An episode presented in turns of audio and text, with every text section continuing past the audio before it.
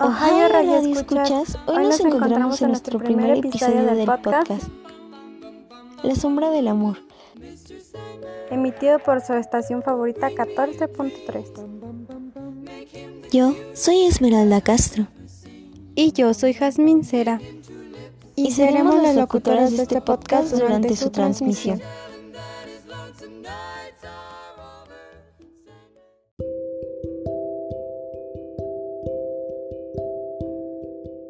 Síganos escuchando en este grandioso podcast.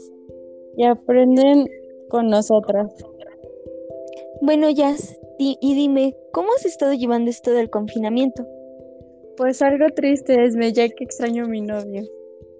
Che, Jazz, ¿sabes a qué me recuerda esto? Al escritor Amado Nervo. ¿En serio? Eso me hizo recordar algunas de sus historias. Cierto, ya ves que tiene bastantes historias de desamor. Tienes razón, porque no les contamos a nuestros radioescucha algunas de, de ellas. Claro. Quédense en La Sombra del Amor, solo en 14.7 el podcast del desamor.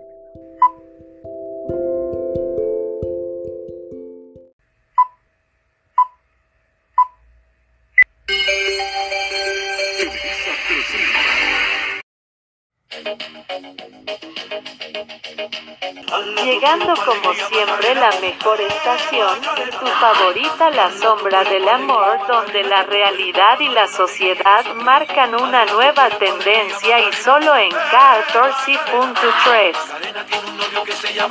se llama de apellido Vitorino, y en la jura de bandera del muchacho, A continuación, el fantasma mendigo de amor en el espejo, solo en 14.3 la estación del desamor. Comenzamos con la primera parte. Gabriel había caído, y yo no sé cómo, en la manía de verse en el cristal cuando dialogaba consigo mismo. ¿Qué hombre no habla solo? Joven, soltero, sin familia y rico. Todo el mundo hablaba solo, pero a Gabriel no le bastaba hablar solo, sino que lo hacía frente al espejo. Después de una vida emocionante con intereses extraordinarios, él fue muy dado a, a estudios espiritualistas y sabio en teosofía, emocionantes e con intereses extraordinarios. Y en otros altos esoterismos ha buscado con verdadera ansia la clave de enigmas que nos rodean, pero dejó todo aquello atrás y se mantuvo en un perpetuo encierro propio y egoísta.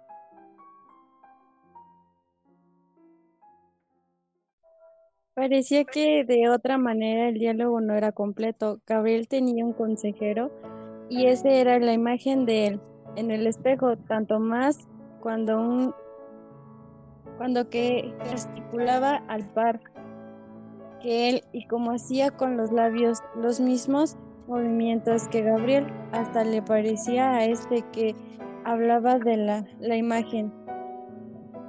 Tuve dos yoes externos, sustantivos individualistas y el suyo propio y el de la imagen que lo devolvía el espejo. Cada uno de esos yoes mostraba su ídolo, su carácter personalismos, el alter ego que él imitaba de nuestro espíritu, de parte con nosotros que generalmente cuestiona de una opción contraria a la nuestra que nos sume en frecuentes per complejidades.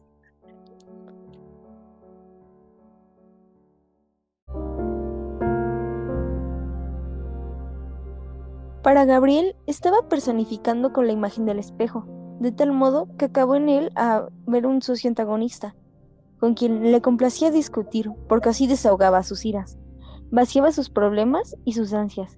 Esta, como todas las costumbres, llegó a ser a Gabriel de una segunda naturaleza.